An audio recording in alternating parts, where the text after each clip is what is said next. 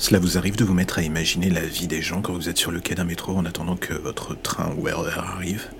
Moi, tout le temps en fait. Et là, ce soir, alors que je me gèle les miches, je commence à tourner en rond au niveau de ce petit jeu. Cela fait 15 minutes que l'annonce est tombée. Le train n'arrivera que dans 20 minutes. Il reste encore 5 minutes à tuer, et pour corser le dos, il commence à neiger. Le genre de choses qui me rend totalement antipathique d'habitude. Un peu comme mon voisin sous Porsche qui visiblement est le seul à croire que personne n'a vu qu'il regarde Pornhub. Et ce couple qui s'engueule au loin à cause d'un dîner chez la belle-mère.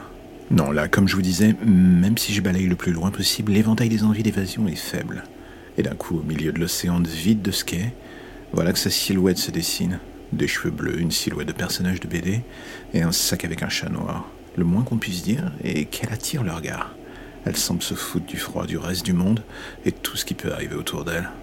Je détourne le regard un court instant en me disant que si je me fais gauler, je vais encore passer pour un de ces pervers, une vieille habitude. Mais voilà, il faut bien que je ne mette, elle m'intrigue. Est-ce que pour autant je vais aller la voir en disant bonsoir madame ou une banalité de comédie romantique?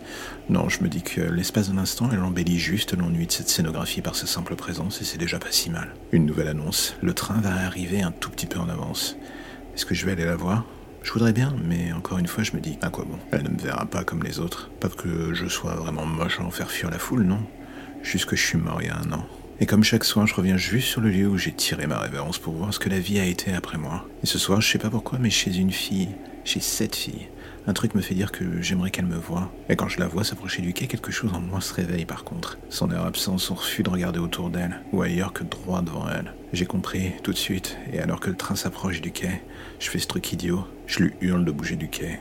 Elle a un court instant sous la neige et le train qui lui passe à côté, nos regards se croisent. Et je pense que c'est dans ce genre d'instant qu'on peut se demander si la vie n'est pas une garce assez comique au final. Un nom sur un quai de gare à attendre que quelqu'un me voie est la seule capable de le faire. Aura été une personne qui, comme moi, voulait en finir. Et alors que je cherche à m'avancer, voilà que je la regarde prise en sandwich dans les gens qui sortent du train et ceux qui y rentrent. Quelques secondes qui durent une éternité. Un moment où pour une fois je me sens moins seul. Et un peu vivant. Paradoxe. Jusqu'à ce que la porte du train se referme dans un sifflement et que nos regards se croisent une dernière fois sur le quai. Elle en partance, moi toujours à quai. Au moins, ce soir je pourrais me dire en attendant le prochain train que j'ai sauvé une vie. C'est déjà pas si mal, non?